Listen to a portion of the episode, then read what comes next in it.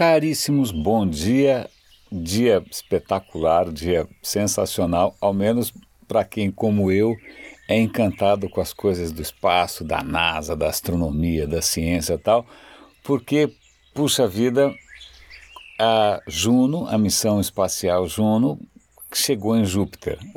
Assim, é, eu acho do balacobaco.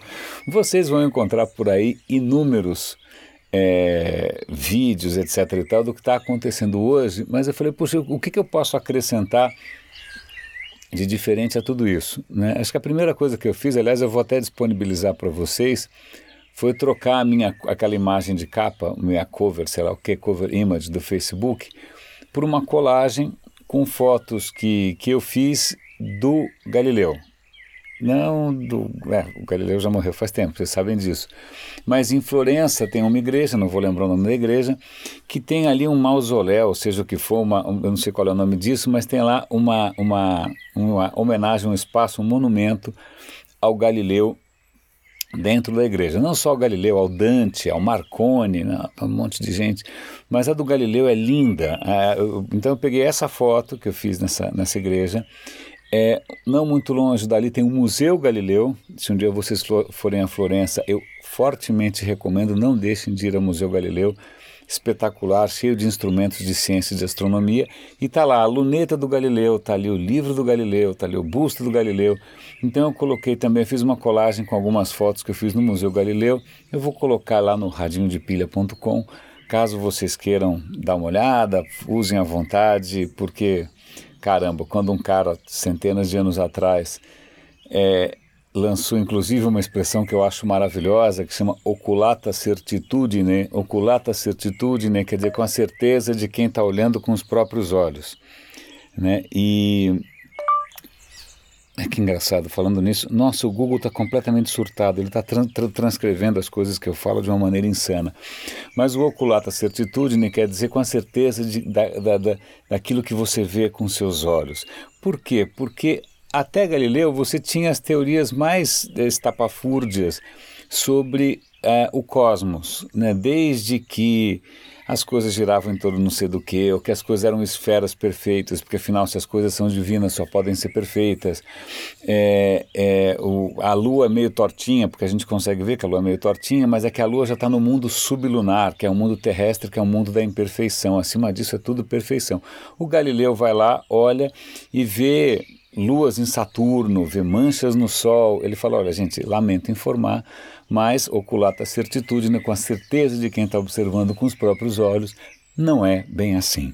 Né? Galileu, depois vem Newton. Eu até procurei, inclusive, uma foto do túmulo do Newton em Londres, mas acho que ali não podia fotografar, porque também foi, é, é uma coisa emocionante. Pense o quanto que a gente consegue fazer só usando a física newtoniana.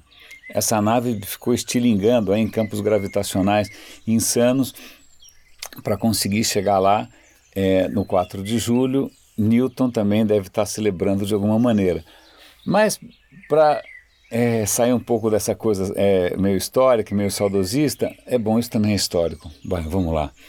É um episódio de um podcast que eu adoro, que é o, o 99% Invisível, sobre onde talvez tenha nascido grande parte da nossa fascinação ou do que você já viu em ficção científica. O que acontece? Na década de 60, alguns intelectuais começaram a se juntar em Roma para debater o futuro da humanidade, o futuro do mundo e fazer simulações por computador tal. E aí os caras lançaram um livro chamado Limites ao Crescimento. Né? É curioso, porque era uma época de super otimismo. Você tinha saído da Segunda Guerra, você tinha aviões supersônicos, a gente só estava acelerando, acelerando, acelerando. Então os caras falaram, olha, seguinte, essa aceleração não é infinita. Né? Ah, vai, não vai ter comida para todo mundo. Os caras fazem umas contas ali. Não sei se vocês lembram do Malthus, aquele teórico que dizia que a população cresce exponencialmente enquanto a comida e a agricultura crescem linearmente. É um pouco malthusiana essa história. É, é engraçado fazer um contraponto de, dessa postura né, de alerta com o certo oba-oba que a gente tem hoje com a noção de abundância, né, como se a gente fosse ser salvo de tudo pela tecnologia. Mas, mas em suma, esse livro, é, Limites ao Crescimento, é, inspirou um personagem extremamente interessante chamado Gary O'Neill. Eu estou dando o link aqui para a reportagem para vocês verem quem era o cara. Que esse cara fala: Meu, já que a Terra não vai dar conta, não tem como o planeta acomodar o nosso crescimento, temos que ir para a fronteira final. Você já ouviu essa expressão, fronteira final?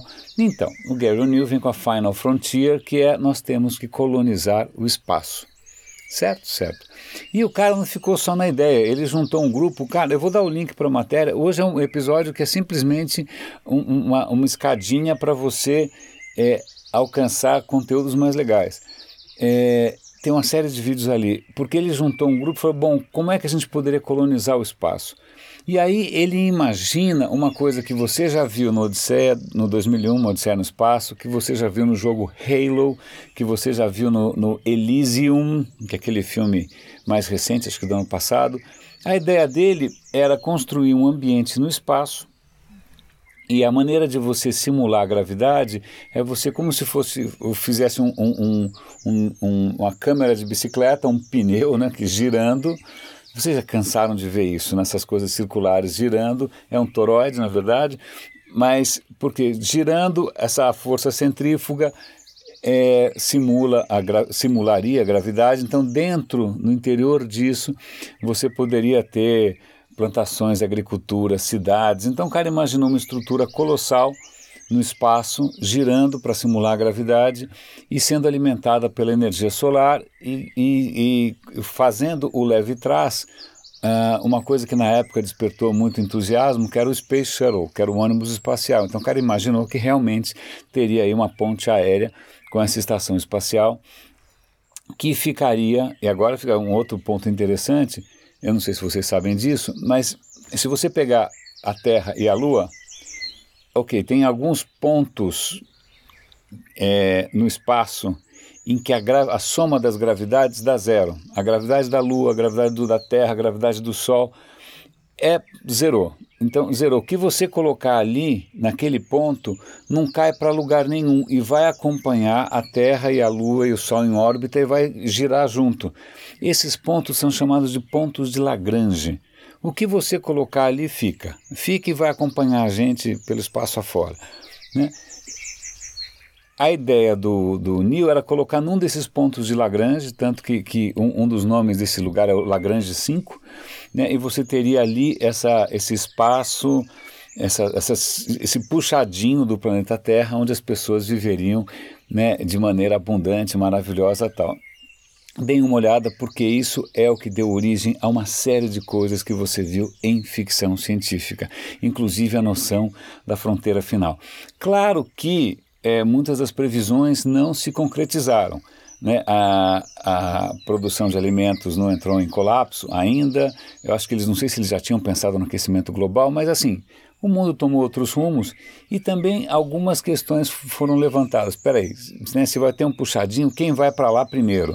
Né?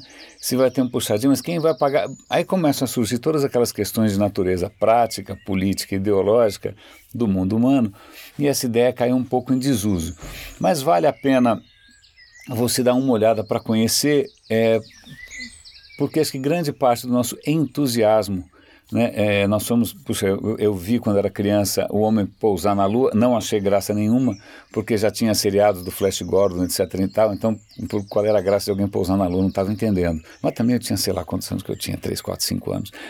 E, mas a questão, é, agora para encerrar, para inspirar ainda mais você, a NASA criou uma série de posters, de imagens.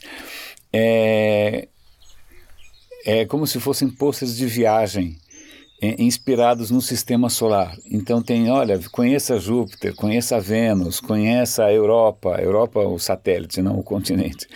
É, o Grand Tour, cara, os posters são lindos, eles estão em altíssima resolução. Se você quiser imprimir na parede, você imprime e é bárbaro. Eu adoro a NASA, eu, eu, tive a felicidade de uma vez visitar o campus da NASA em, em Mountain View, na Califórnia, é, é emocionante. Então é isso. O radinho de pilha hoje é um radinho celebratório é, dessa nossa ânsia pela fronteira final. Um abraço para o Galileu Galilei, um abraço para o Newton e até amanhã.